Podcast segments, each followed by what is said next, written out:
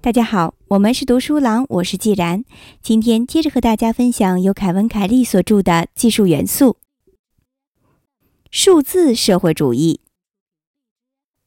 数字社会主义运动究竟能带领我们多么接近一个非资本主义、开源、大众生产的社会呢？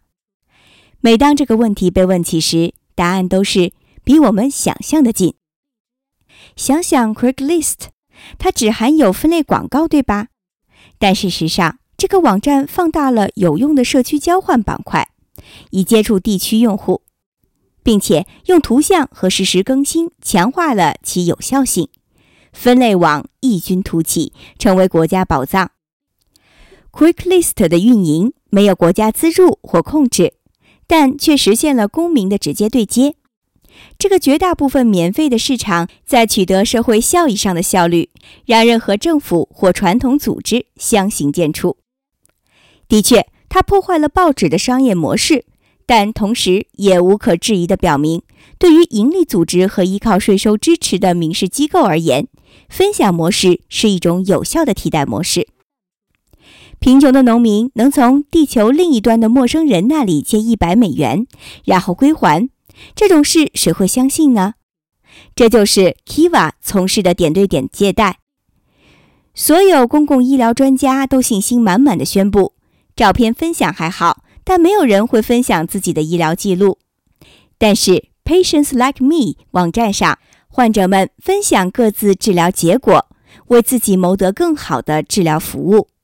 这证明集体行动能同时战胜医生和担心泄露隐私的恐惧。日益增加的平常习惯，分享你所想，分享你在读的东西，你的财务，你的一切，正在成为我们文化的基础。与此同时，跨洲际的人们正组成各种小组，协作创建百科全书、新闻机构、视频档案馆和软件。这些人互相不相识，不论阶级，这让政治社会主义看起来像是社会发展的合理趋势。上个世纪自由市场发生的变化也与之类似。每天都会有人问：市场不能做什么？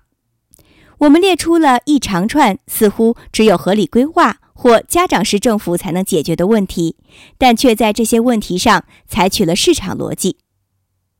在绝大部分情况下，市场解决方案的效果要好得多。近几十年来的大部分繁荣都得益于市场力量在社会问题上的释放。现在，我们正在协作社交技术上采取同样的套路，在不断壮大的愿望清单上应用数字社会主义，时不时也会用于解决自由市场不能解决的问题，看其是否能奏效。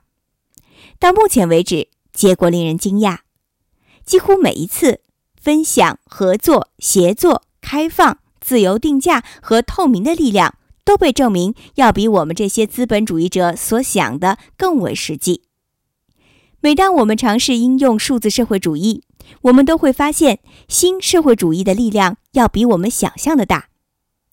我们低估了重塑我们思维的工具的力量。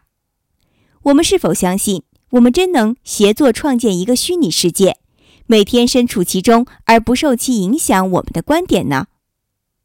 在线社会主义的力量正在壮大。其动力正超越电子，也许正在进入选举。二零零九年五月二十四日。